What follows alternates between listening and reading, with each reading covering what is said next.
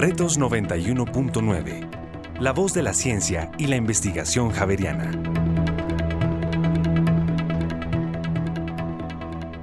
Hola, ¿qué tal? Soy Mario Morales, periodista y profesor investigador de la Facultad de Comunicación y Lenguaje de la Universidad Javeriana.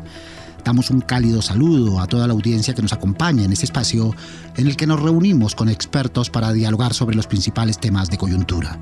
Cordial bienvenida.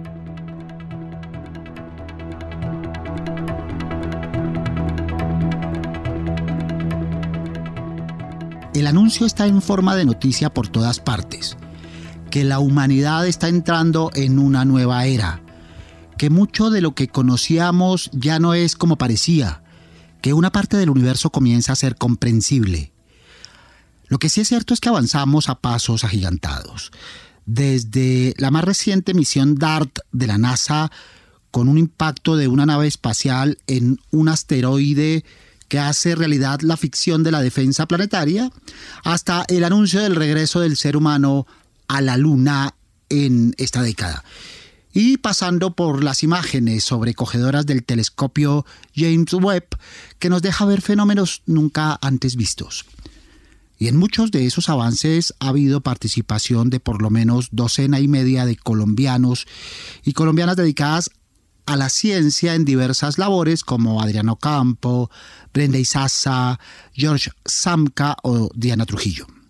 ¿Qué significado tienen esos avances y esas intervenciones? ¿Qué desafíos nos plantea esa percepción del universo y esas nuevas imágenes tomadas por los telescopios? ¿Se ha podido investigar acerca de las imágenes? ¿Cuáles son los retos que tiene la ciencia en la astronomía y en relación con nuestra cotidianidad? Para conocer sobre el universo y los datos novedosos de la ciencia, nos encontramos en este espacio con el sacerdote jesuita Nelson Belandia, profesor del Departamento de Física de la Universidad Javeriana, máster en ciencias y doctor en física de la Universidad Nacional y miembro del grupo de jesuitas y laicos en torno a las ciencias y las matemáticas en Estados Unidos. Padre Nelson, bienvenido. Muchas gracias. Qué bueno estar aquí en medio de ustedes. De igual manera, muchas gracias por acompañarlos. También está con nosotros Reinaldo Bernal.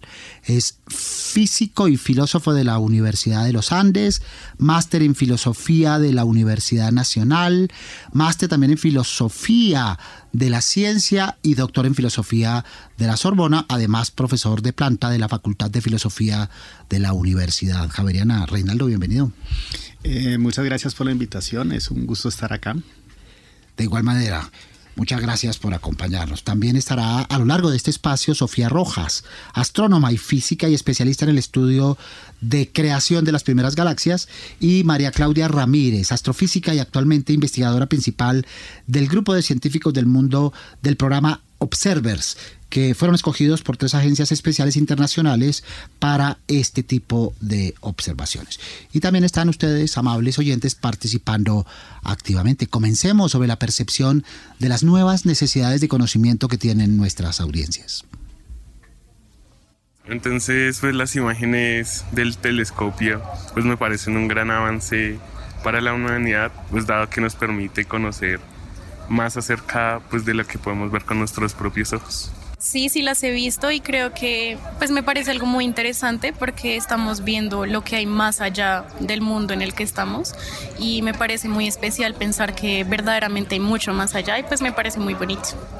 Es que yo considero en lo personal que para la tecnología que se maneja en la Tierra y que a veces nos quieren hacer ver eh, en cuanto al resto del sistema solar, pues a veces parece un poco precaria la calidad de las imágenes frente a otras estrellas. Yo sé que la distancia de los años luz que pueden separarnos de otras estrellas o cuerpos planetarios puede ser enorme.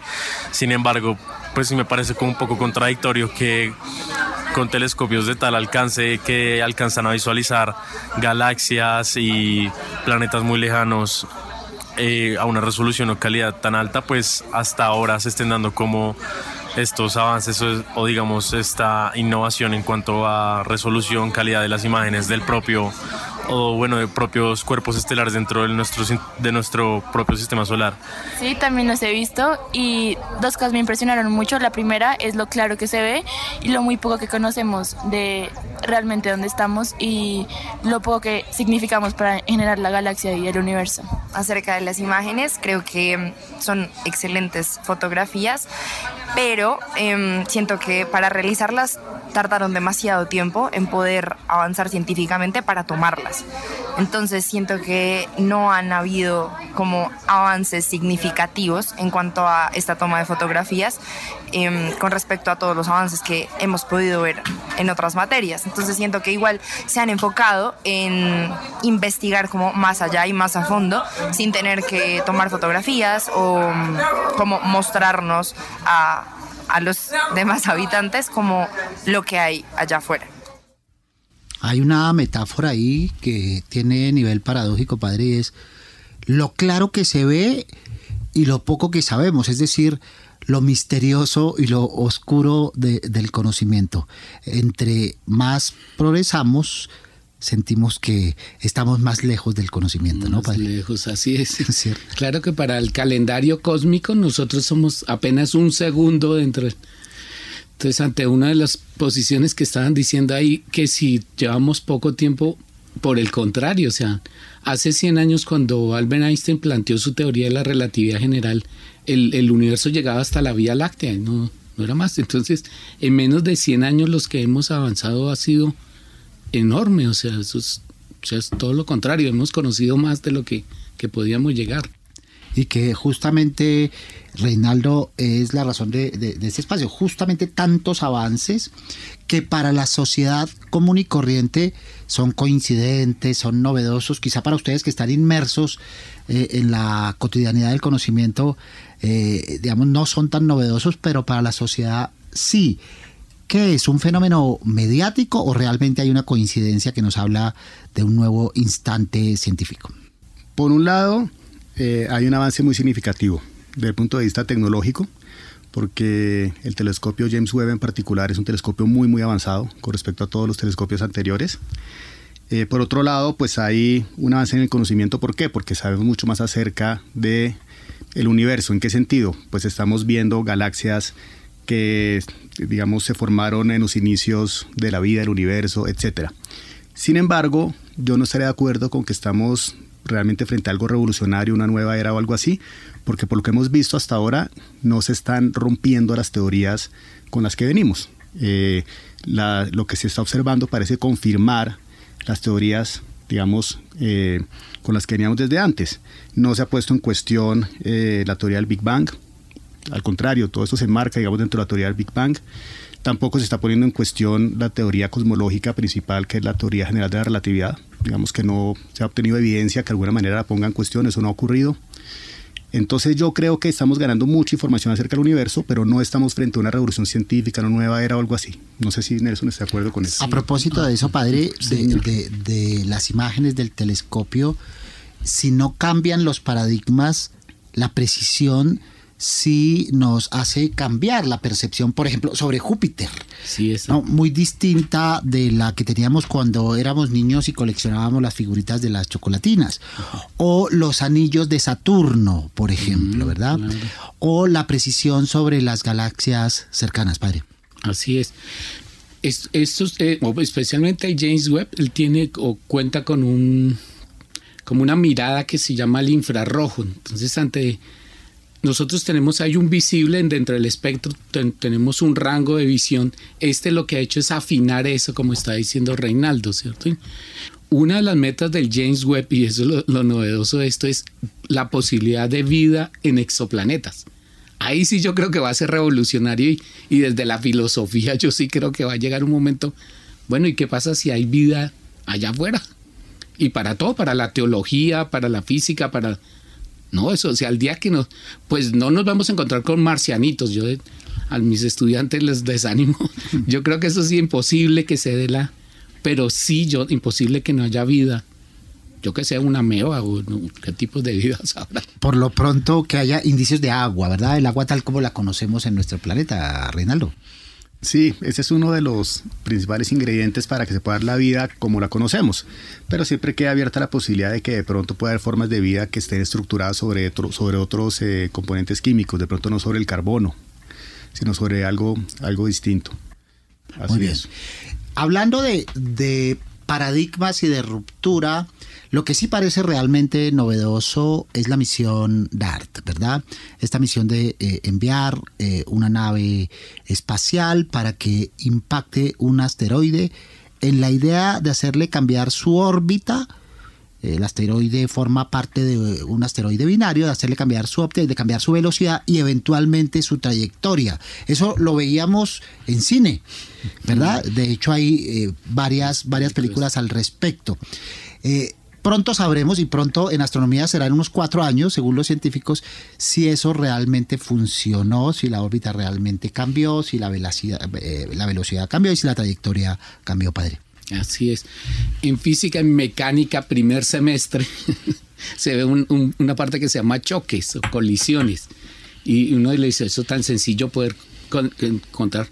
Pero o sea, poder calcular eso es de, o sea, hay realmente matemáticas ahí detrás y sobre todo hay una cosa que se llama relatividad numérica, porque aquí también juegan una cosa que se llama el campo gravitacional. Entonces no es solamente mandar el, el satélite a este que mandé el asteroide, sino yo tengo que tener en cuenta los campos gravitacionales que hay alrededor de mi viaje. Y como, como eh, estás diciendo, entonces cómo eso se va a ver, eso lo vamos a ver después, porque realmente lo que le va a cambiar es unos grados, arcos de, de, de grados para el, el, Pero como bien sabemos, se va abriendo, se va abriendo, hay un momento en que, que se, la órbita va, va a estar muy grande con respecto a la original.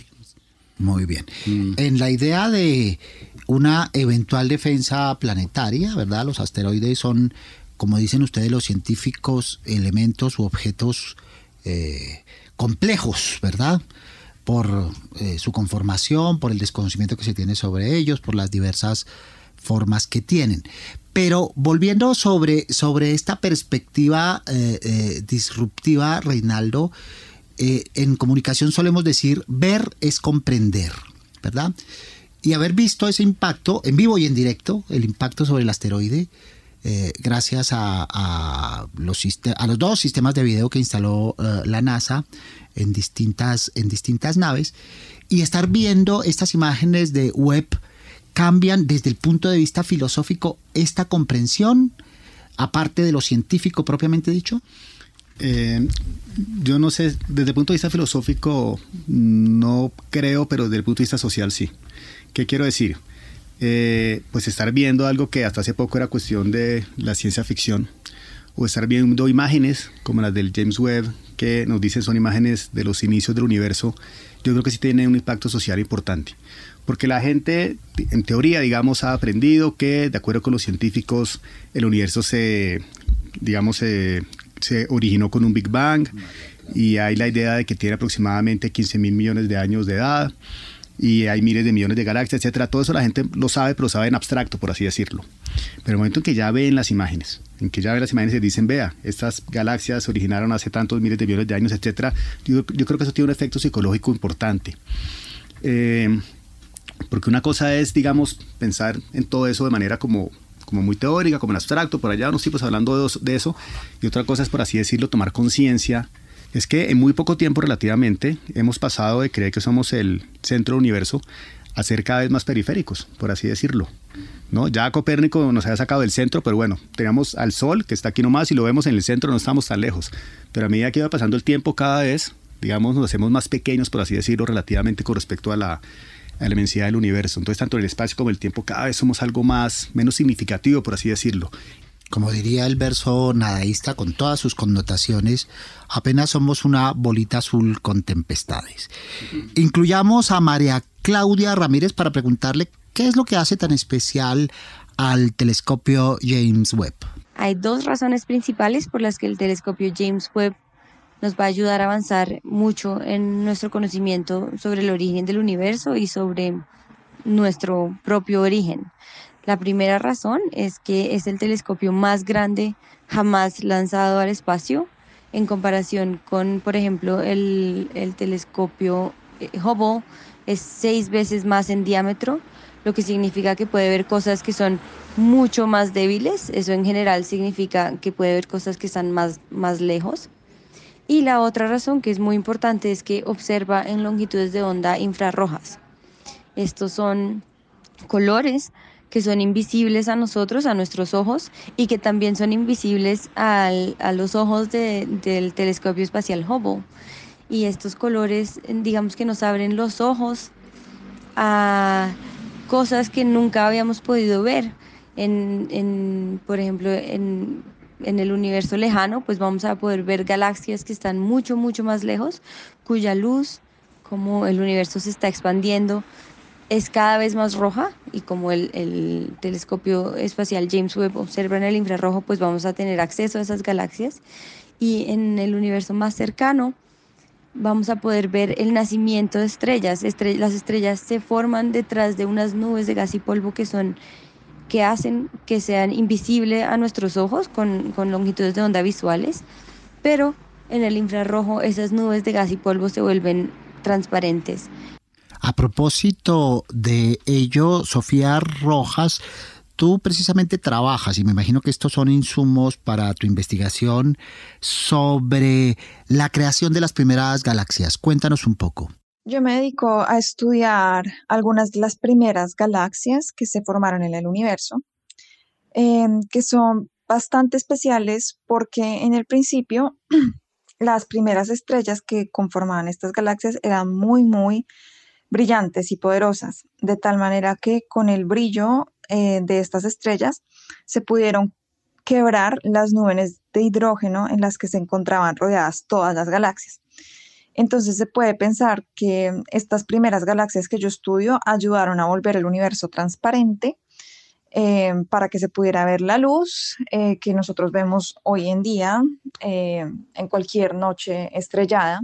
Muy bien. Y el tercer aspecto coincidente, Padre Nelson, por estos días es el cumplimiento de los 50 años desde que dejamos de ir a la Luna o desde que la mm. humanidad dejó de ir a la Luna y el anuncio y posterior postergación del regreso de la humanidad a la Luna, que estaba pensado para 2024, pero parece que ya va a ser para 2028 eh, por estas razones geopolíticas que también propiciaron la primera llegada del hombre a la luna, padre. Tal cual. Y algunos me han preguntado por qué ese, ese gap ahí, por qué es ese espacio que se dio entre la primera vez y esta. Y yo creo que hay algo detrás de eso y es lo político. Y en este momento la China ha ido avanzando en eso ya, ya hablan de una estación espacial detrás de la Luna, en el lado oscuro, entre comillas, de la Luna. Y yo creo que es ese fan también de las grandes, de, grandes potencias de decir, aquí estamos nosotros. Yo creo que ahora con Biden, que eh, se ha, como que se ha abierto más la, la posibilidad de esto y, y, por eso también todas estas imágenes detrás yo creo que también tienen algo de eso y es mostrarle a la gente, uy, vale la pena invertir en esto porque usted no dona plata en esto, mire estas imágenes tan hermosas, entre más invertamos, pues mejor va a ser la calidad de la fotografía. Entonces, yo creo que hay una mezcla, como decía ahora Reinaldo, de todo eso, lo, lo social, lo político, lo científico, o sea, porque ciertamente la sociedad es eso, o sea, la sociedad no la podemos separar en estancos, que, que aquí va la ciencia, aquí va la sociedad, no, eso es una mezcla ahí muy bien.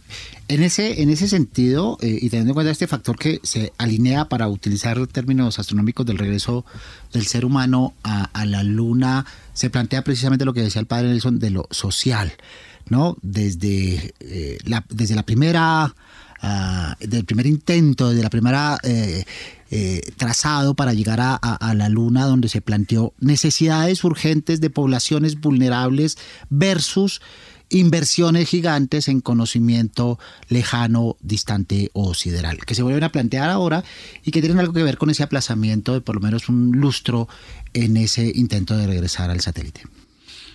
Sí, yo, yo creo que en principio hay un problema realmente, es decir, los recursos económicos, y no solo económicos, los recursos en general pues son limitados y a veces se enfrentan esos dilemas seguimos invirtiendo eh, billones de dólares en el telescopio James Webb o en estaciones espaciales o, o algo así, o más bien invertimos en programas sociales. Bueno, es un, asunto complicado, eh, pero de cualquier manera yo celebro que sin embargo eh, algo se invierta algo se invierta en esta investigación científica de punta.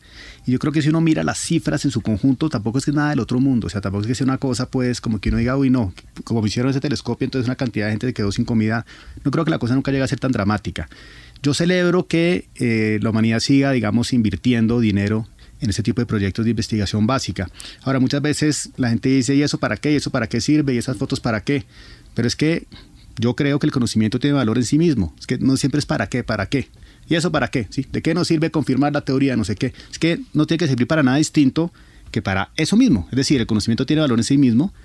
Eh, somos curiosos, queremos más, saber más acerca del universo, de nosotros mismos, del lugar que ocupamos en él y ir obteniendo respuestas frente a esas preguntas tiene valor en sí mismo. Entonces siempre andar pensando en el para qué, para qué, para qué, me parece a mí que pierde de vista el hecho de que el conocimiento tiene valor en sí mismo. Por eso yo celebro que se hagan, eh, se, siga invirtiendo en ese tipo de cosas, se sigan adelantando estos programas, aunque claro, pues pueden llegar momentos tan dramáticos donde de pronto toque sacrificar un poco eso por invertir en cuestiones sociales, pero mientras sea posible invertir en eso, yo creo que se debe hacer y no hay que andar pensando todo el tiempo en que eso debe tener una utilidad ulterior que además la tiene, ¿no? Porque una cosa que también hay que tener muy presente es la siguiente.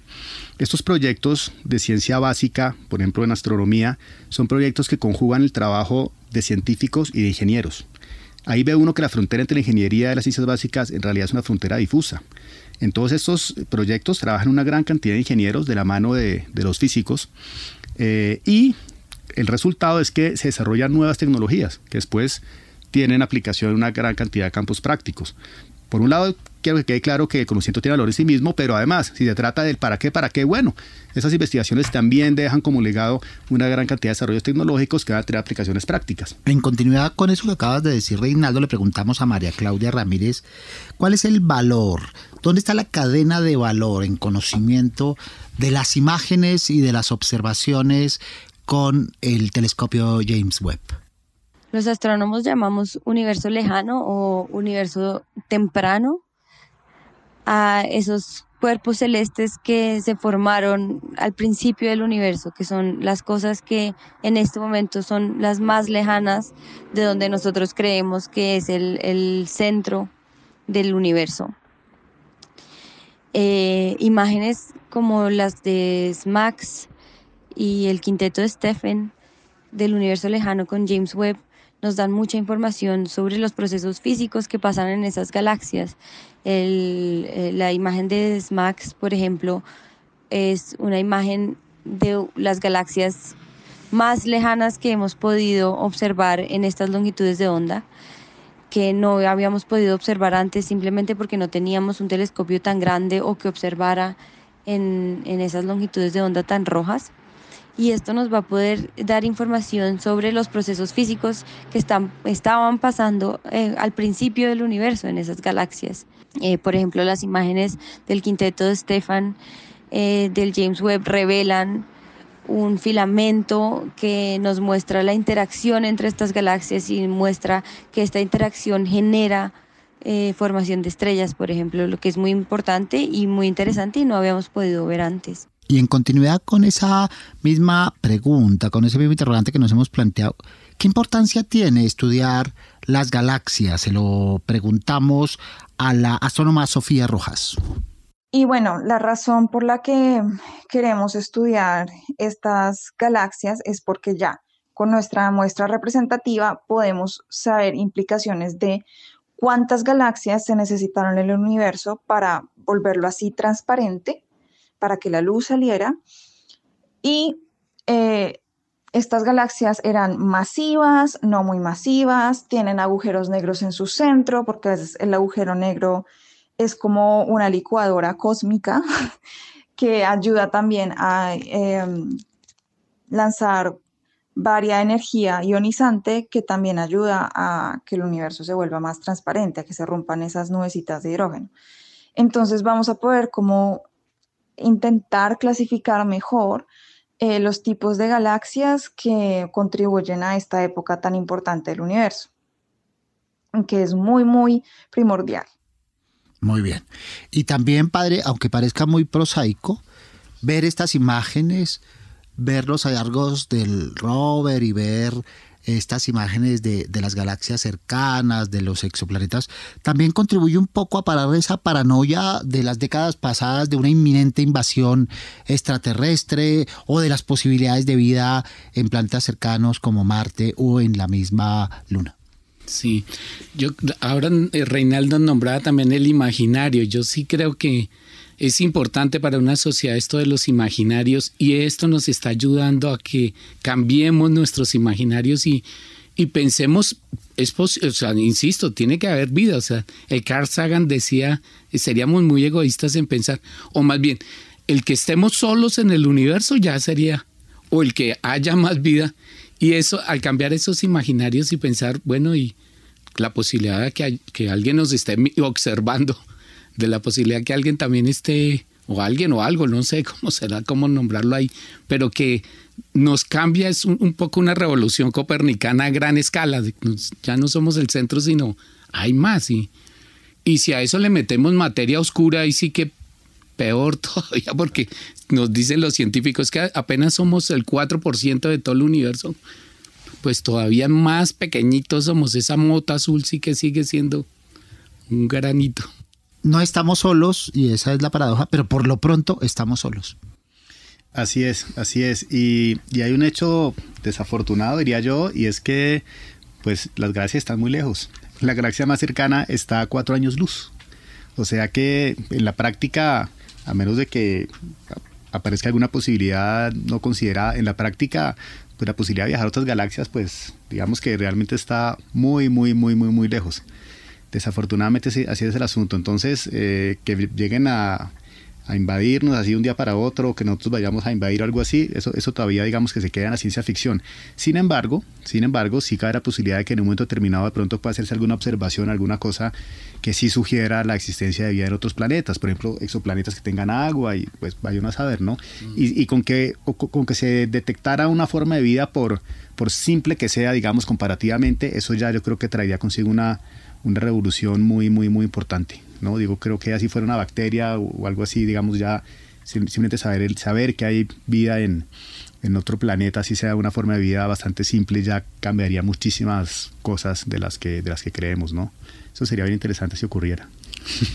Ponemos unos puntitos suspensivos en este tema apasionante y ya regresamos para seguir conversando sobre los fenómenos astronómicos, las, los avances de la ciencia y el conocimiento con el sacerdote jesuita Nelson Belandia, profesor del Departamento de Física y doctor en Física, con Reinaldo Bernal, eh, doctor en Filosofía de la Universidad de la Sorbona y profesor de la Facultad de Filosofía, con María Claudia Ramírez, astrofísica, y con la astrónoma y física Sofía Rojas.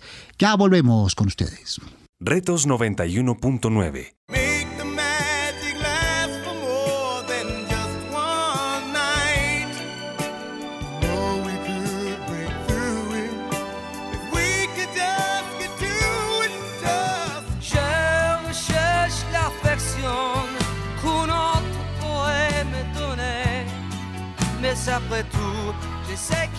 En las noches, Javeriana Estéreo, sin fronteras.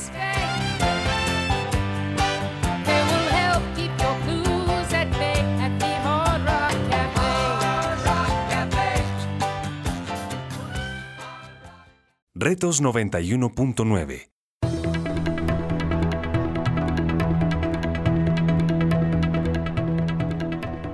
Aquí estamos de nuevo con ustedes para seguir hablando de astronomía, ciencia y conocimiento en el espacio sideral con el sacerdote jesuita Nelson Belandia, profesor del Departamento de Física de la Universidad Javeriana y doctor en física, con Reinaldo Bernal, físico y doctor en filosofía de la Universidad de la Sorbona y profesor de planta de la Facultad de Filosofía, con María Claudia Ramírez, astrofísica y actualmente investigadora del grupo de científicos del programa Observers, con Sofía Rojas, astrónoma y física y especialista en el estudio de creación de las primeras galaxias. En la primera parte hemos abordado un poco estos fenómenos, estos avances y estos acontecimientos en torno a la ciencia y la tecnología allende nuestro planeta.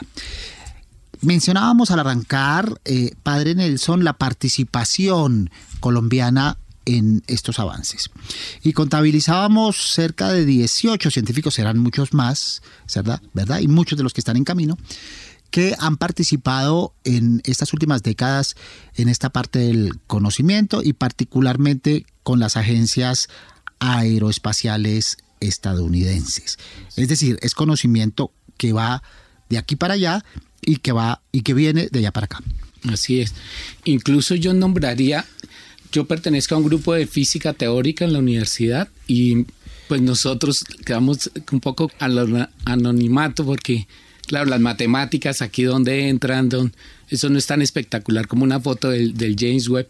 Y así conozco varios compañeros míos de la Universidad Nacional que trabajan en, digamos, en astrofísica, que no salen a relucir y, y, que también están haciendo su aporte en todo esto. O sea, detrás de esto no solamente está la ingeniería y la tecnología, sino también está el conocimiento matemático, o sea, poner a circular eso, que necesitamos, llaman ellos un punto Lagrange, donde, donde poner el, James Webb para que no se nos vaya a caer y, ni que, y que tenga una frontera o un, o un espejo, una, un escudo frente al sol. Eso detrás hay muchas, muchas matemáticas.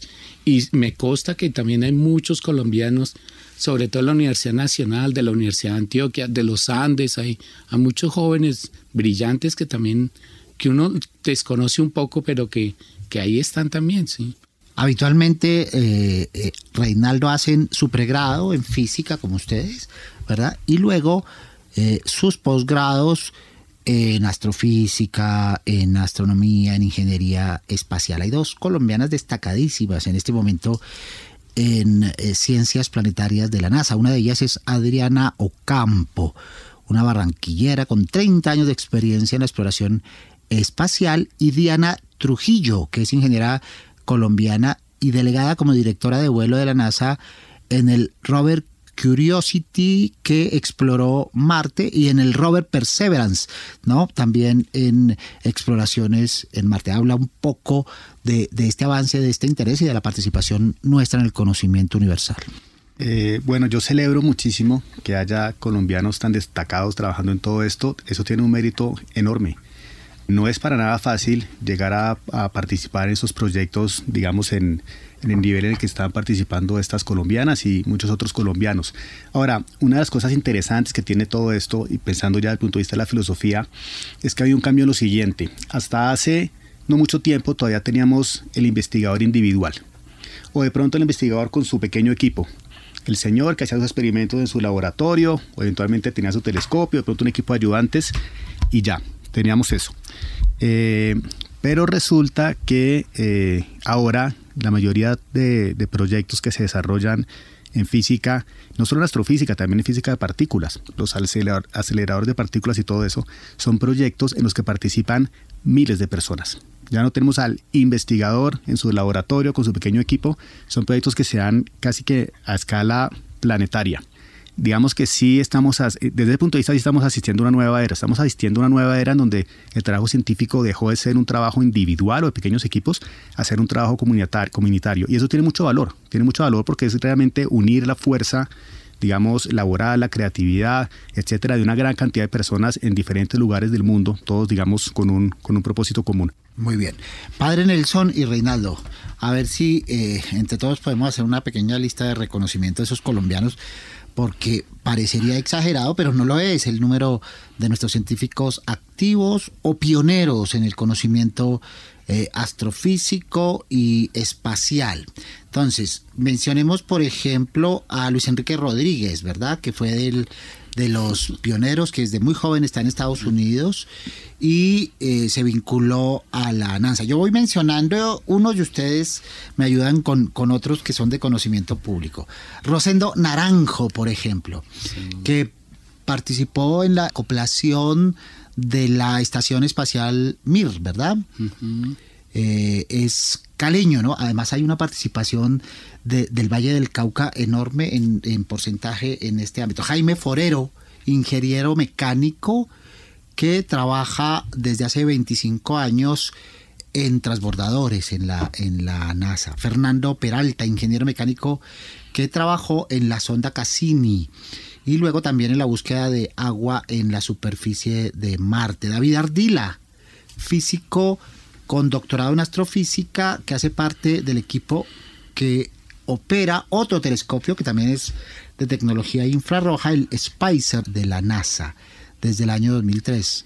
Brenda Isaza, ¿verdad? Que trabajó en el Challenger y actualmente trabaja en simulaciones para el transbordador Atlantis. Y esto que fue noticia en nuestro país, ¿no? George Samka, que es un colombiano de origen estadounidense o un estadounidense de origen colombiano, ¿verdad? Eh, hijo de, de, madre colombiana que fue piloto de pruebas y astronauta y tuvo la oportunidad de pilotar el transbordador Discovery en un viaje de 15 días. Eh, Rodolfo Ginás, que trabajó en el, eh, justamente en la misión Neurolab de, de la NASA. Diana Trujillo, Edberto Leal, en el diseño de la Estación Espacial Internacional. Nicole Jordan, otra, otra mujer en ingeniería espacial que participó en el Lunar Lander Challenge, Raúl Cuero, Iván Ramírez, Luz María Martínez, bueno, eh, gigantesco, ¿no? Sí, bueno, hay algo en medio de, yo celebro mucho todo eso, pero también hay algo que lamento un poquito, y es que en Colombia no haya más inversión en investigación de punta, porque entonces los grandes científicos colombianos todos trabajan por fuera, para el gobierno de Estados Unidos, etcétera. Aquí hay gente muy, muy competente, pero pues, pues, tiene muchos menos recursos, ¿no? Eso es algo lamentable, digamos, que, que para poder trabajar en, todo, en proyectos de esta envergadura, pues toque estar eh, por fuera. Sin embargo, eso ha mejorado con el tiempo, esa es la verdad, porque ahora eh, como se ha globalizado la investigación, como yo lo decía, pues muchas de nuestras universidades están vinculadas en todos estos proyectos, ¿no? Entonces desde acá digamos que muchos científicos igual consiguen participar, pero no deja de ser cierto que, buena parte de, trabajo científico de punta se desarrolla en su mayoría eh, en el extranjero, ojalá aquí en Colombia tuviéramos más recursos para poder hacer más, digamos, eh, localmente y eventualmente poder vincular más personas a todos estos proyectos, ¿no? Porque eh, los estudiantes pueden poner tan becas para poder viajar y integrarse en todos esos equipos, etcétera. Y por ese lado, pues nosotros siempre nos quedamos algo, algo cortos. ¿Y cómo estamos, padre, en, en, nuestro país, en el ámbito académico, en lo que tiene que ver con la investigación, con la astronomía, con el espacio? Eh, también como está diciendo Reinaldo, ahora se ha ido abriendo poco a poco, porque ciertamente el, doctorado en, astronomía es nuevo en la Universidad Nacional, ya se tiene en la Universidad de Antioquia, pero en, a ese campo sí estamos muy cortos. También entiendo, hace poco estuvimos en Villa de Leyva y conocimos unos militares de la Fuerza Aérea Colombiana y ellos también están incursionando en el campo de la, de la aeroespacial, digamos, saliendo a la atmósfera o como decir lo que tenga que ver ya más con estos viajes aeronáuticos. Hablemos de proyectos de investigación. Vamos a hablar de proyectos de investigación nuestros e internacionales. En uno de ellos está María Claudia Ramírez en relación precisamente con las imágenes del telescopio web. Cuéntanos un poco, por favor. El foco de mi investigación con este telescopio va a ser la formación de planetas alrededor de estrellas similares al Sol. El objetivo último de esta investigación es tratar de entender cómo se formó la Tierra y cómo se formó nuestro sistema solar. La razón por la que no podemos hacer esto eh, observando el sistema solar o estrellas que, y planetas que estén cerca es que el ambiente en, los que los, en el que nos encontramos, el Sol y los planetas que están más cercanos, no se parece al ambiente en el que nuestro Sol nació. Nuestro Sol nació en un ambiente muy digamos, agresivo, en donde había no solo estrellas como nuestro Sol, sino estrellas que eran mucho más masivas que el Sol, que producen mucha radiación. Eso quiere decir que cuando los planetas se estaban formando, los planetas del sistema solar estaban probablemente sujetos a mucha radiación ultravioleta. Lo que vamos a hacer nosotros con el telescopio espacial James Webb es observar una región de formación de estrellas en donde hay muchas estrellas masivas, así como estrellas donde, eh, como nuestro Sol. Y vamos a tratar de entender cuál es el efecto de estas estrellas masivas sobre los discos de formación eh, planetaria, como en los que se formó nuestro sistema solar. Así vamos a poder tener una idea de cuáles fueron los procesos eh, físicos que pasaron cuando el Sol, digamos, era, era un bebé y estaba sujeto a estos ambientes extremos. Proyectos con participación de conocimiento colombiano. Sofía Rojas, tú estás a punto de comenzar un proyecto con la Universidad de Texas. Cuéntanos, por favor.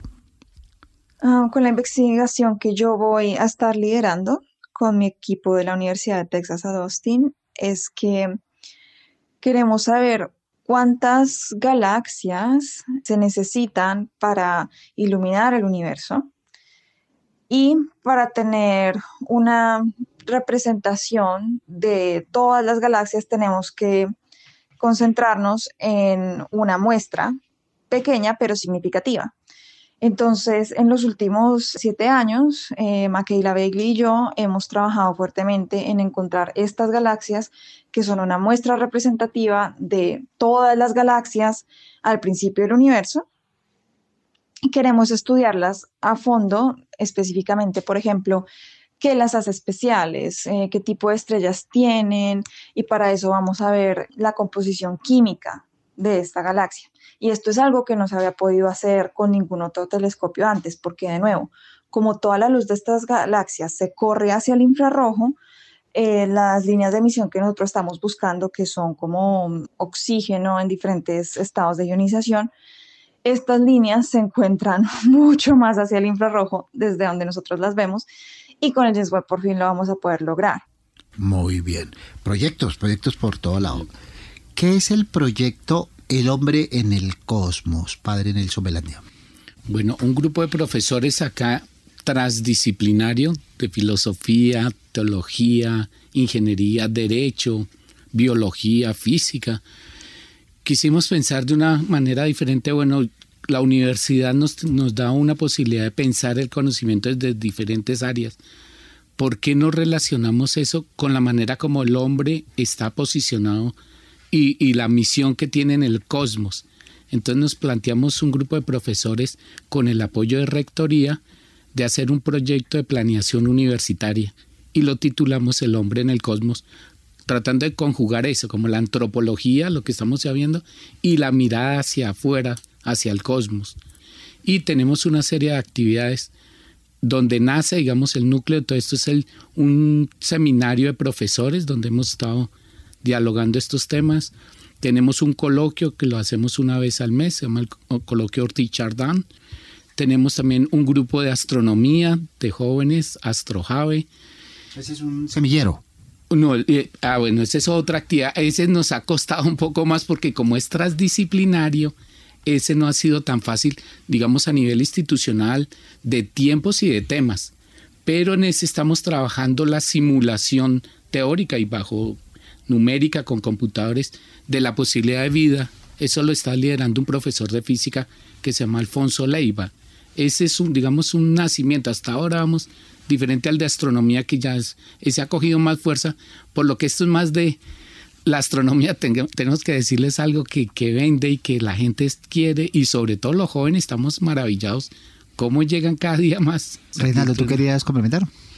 Hay un coloquio en particular que se transmite en, las páginas de Facebook y de YouTube del Centro Ático de la Universidad Javeriana. Se llama el coloquio Ortiz Chardin. Ese es un coloquio mensual, usualmente es los jueves a las 6 de la tarde, que es abierto a todo el público porque se transmite por ahí, por YouTube y por Facebook. Las personas pueden eh, enviar preguntas por chat que se contestan, en vivo y siempre hay invitados muy, muy especiales. La próxima edición será este domingo y el tema será la bioética. Estará a cargo del director de la maestría en bioética de la Facultad de Filosofía de la Universidad Javeriana. Eh, entonces, pues todos muy invitados para que vean los coloquios anteriores, eso que hay grabado, las páginas del Centro Ático y eh, ojalá pueda conectarse para el coloquio de este jueves y los que vengan más adelante. Para los que nos escuchan es www.javeriana.edu.co slash centroático y allí en esa página encuentran el coloquio. Bueno, yo quería comentar una cosita, volviendo un poquito a un tema anterior, que es la siguiente. Un asunto que a mí personalmente, desde el punto de vista de la filosofía de la ciencia, me llama mucho la atención es el siguiente. Una cosa es la divulgación científica y otra es, cosa es cómo funciona la ciencia por dentro. Hacia afuera la ciencia suele mostrarse como algo, la opinión científica suele mostrarse como algo homogéneo. Es decir, se habla de la opinión de los científicos, lo que dice la ciencia.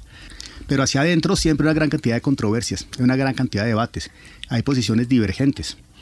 Hay científicos que no están de acuerdo. A mí me gustaría saber hasta qué punto, más allá de toda la divulgación que se hace a propósito de lo que está eh, encontrándose con las imágenes del James Webb, se están dando discusiones interesantes y hay grandes debates. Yo quiero saber hasta qué punto realmente, digamos, hay científicos que creen que algunas de esas imágenes ponen en cuestión algunas cosas, digamos, eh, que se consideraban establecidas, o si no, o si de pronto efectivamente, eh, digamos, hay, hay más o menos consenso acerca de cómo interpretar todo esto y simplemente se confirma lo que la mayoría ya creía. Esa es una cosa que parecería interesante investigar. Sí, tienes razón. Por ejemplo, se ha debatido mucho sobre la teoría del Big Bang, cuál sería el origen. Digamos, la que más ha tenido fuerza es esa. Pero algunos hablan, científicos hablan de posibles varios orígenes para, para el universo e incluso hablan de los famosos multiversos, que, que se están creando todavía universos. Entonces, estas fotos, lo que pasa es que, claro, nos las están revelando en como aquí las científicas que han ido hablando están en el campo más de lo visible, de, porque lo que hace el, telescopio en últimas es traducir eso que estaba muy lejos, y me gusta eso del pasado, lo estamos trazando al presente, para algo que lo podamos ver. Pero ciertamente hay cosas que se nos escapan, ¿cierto? Y que, ahí sí tendríamos que meternos en física de partículas o, o la mecánica cuántica. Muy bien.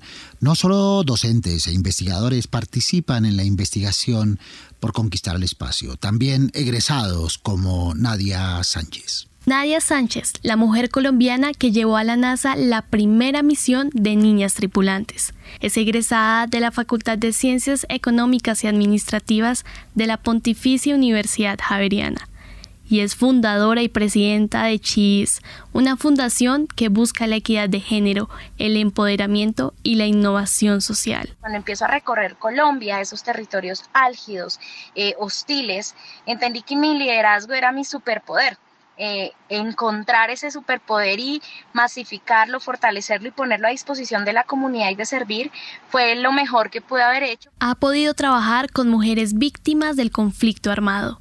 También desarrolló el programa Ella es astronauta en alianza con el Space Center de la NASA y ha sido premiada por el Congreso de la República en el evento de Mujeres Estelares. Bajo este liderazgo he podido gestionar grandes momentos y alianzas históricas como con la NASA para llevar a cabo un programa de ellas astronautas niñas en situación de vulnerabilidad y parte de esos factores es entender cuál es tu superpoder, entender que el liderazgo debe ser compartido, un liderazgo para la comunidad y obviamente trabajar y enfocarme en ese objetivo principal que era generar oportunidades y empoderamiento a más mujeres. Actualmente trabaja con su fundación CHIS en fortalecer el empoderamiento económico, la prevención de violencia contra la mujer y el emprendimiento para las niñas.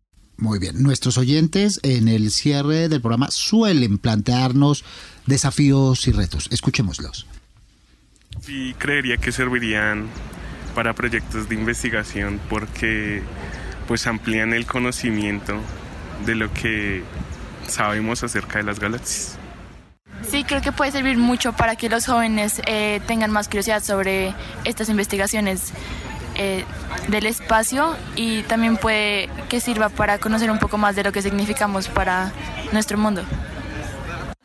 En cuanto a las imágenes, también creo que pueden ser de gran ayuda en cuanto al desarrollo y los avances científicos, puesto que al observar con mayor detalle estos cuerpos celestes, tales como el Sol, los asteroides o los planetas, y digamos que obtener como un conocimiento más al detalle, quizás se pueden hacer descubrimientos tanto científicos como químicos o incluso físicos de, de aspectos que no teníamos en cuenta hace unos años.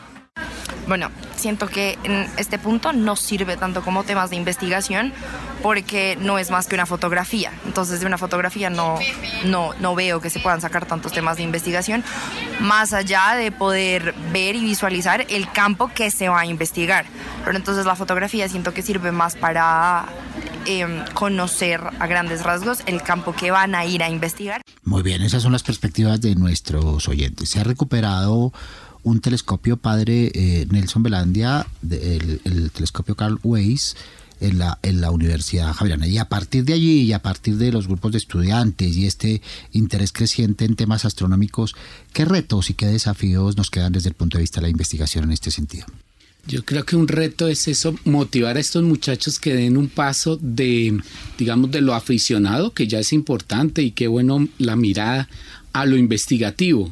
Y en esos digamos, la juventud en este momento yo lo que veo es que es ávida de, conocimiento, de, cosas nuevas, y varios ya nos han planteado, ¿por qué no nosotros mismos hacer un telescopio? Un reto es cómo ese entusiasmo que ya está ahí, que, que, que está, poderlo canalizar a, a, un pasito más, que es más lo investigativo, más lo académico. Hay un reto que tenemos ahí en el departamento de física, valga aquí la pena la, la cuña, de crear el pregrado, el pregrado en física.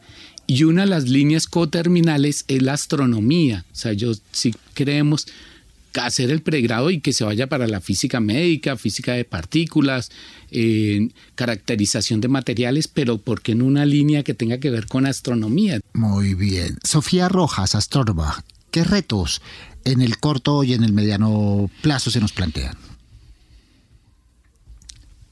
Um, uno de los retos de estudiar las galaxias que yo observo es, bueno, precisamente por lo que están tan lejos.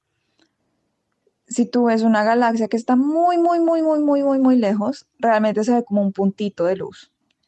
Entonces, cuando vemos imágenes, eh, lo que tú ves se puede parecer o incluso ser más pequeño que una estrella pero realmente es una galaxia masiva, brillante, que tiene un montón de estrellas en alrededor y también es precisamente muy difícil a partir de un puntito poder entender cuál es la composición química, qué tantas estrellas está formando al año. Eh, si hay un agujero negro, este agujero negro está eh, ayudando a generar más formación de estrella o realmente la está acabando. Y bueno, además de todo eso, también es difícil de entender como la forma de las galaxias, porque si tú piensas en una imagen de una galaxia bonita, tal vez como alguna de las imágenes que nos ha mostrado el James Webb, por ejemplo, el, quinteto de Stefan, ahí ves un montón de, de formas de galaxias y esas formas nos ayudan a entender en qué etapa de la evolución está esta galaxia. Pero como nosotros vemos puntitos de luz solamente, es uh, mucho más difícil intentar entender qué es lo que estamos viendo en esa galaxia, pero aún así um, hemos desarrollado varios métodos en los últimos años para poder eh, estudiarlas y es, también en los próximos años vamos a desarrollar todavía más métodos. Muy bien, es Sofía Rojas, astrónoma y física, especialista en estudios de la creación de las primeras galaxias. Muchas gracias por haber estado con nosotros. Muchas gracias Mario por la invitación, me encantó estar acá y un saludo para todos en Colombia. Bien, muchas gracias por tus aportes. Reinaldo Bernal, ¿qué desafíos, qué retos nos quedan? Bueno, yo creo que tenemos y seguiremos teniendo el reto de hacer buena eh, divulgación científica y de educar lo mejor posible a, a, nuestros jóvenes para que puedan entender todo ese material de divulgación científica. A mí me llama la atención que muchas personas minimizan, eh, digamos, lo que el logro que está detrás de estas, de estas imágenes. Muchas personas dicen, ah, no, simplemente una foto, ay, tan bonito, pues unas lucecitas, como si eso fuera simplemente cuestión de coger y tac, sí, disparar una foto y listo.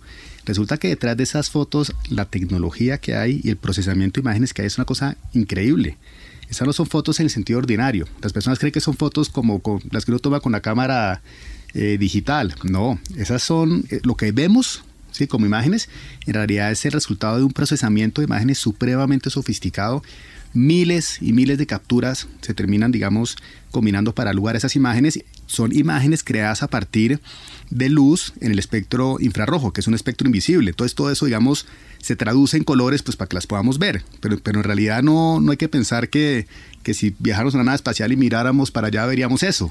Las cosas son mucho más complicadas. Entonces en realidad estas imágenes son un fin en sí mismo y son el, digamos y detrás y hay un gran mérito por haber alcanzado digamos haber conseguido esas imágenes muy bien es Reinaldo Bernal físico y filósofo también con maestría en eh, filosofía y en filosofía de la ciencia y doctor en filosofía y profesor de la Facultad de Filosofía. Muchas gracias por haber estado con nosotros. Muchísimas gracias por la invitación. Fue un gusto estar aquí y compartir con todos ustedes. Muy bien. María Claudia Ramírez, retos y desafíos para nuestro país y su aporte para la ciencia y la astronomía. Realmente yo creo que en Colombia hay mucho talento y hay mucha gente muy pila en astronomía. Yo en todas las partes en las que he estado haciendo investigación siempre me he encontrado con colombianos que están haciendo muy buen trabajo. Y con esto quiero decir que nuestra formación básica en la universidad está a un muy alto nivel. Y entonces eh, por eso es que hay, hay colombianos como Sofía, como yo, pero como muchísimos otros que están haciendo investigación de punta eh, internacionalmente.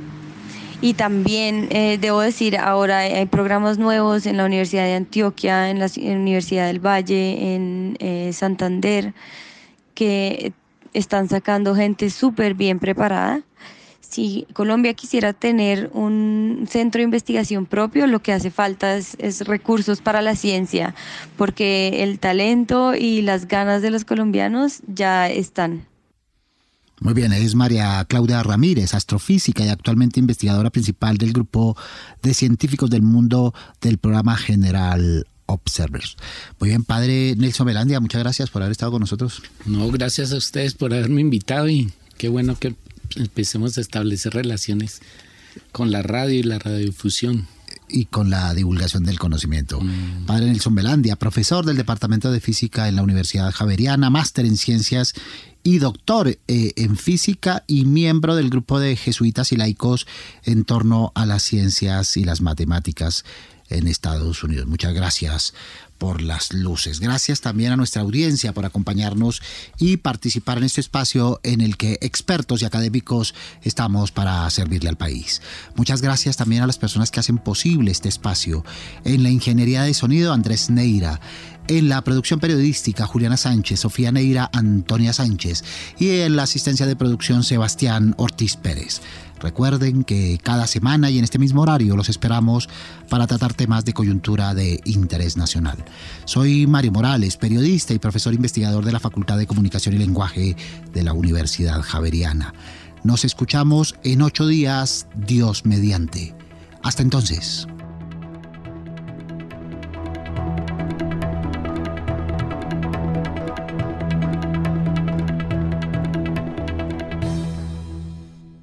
Retos 91.9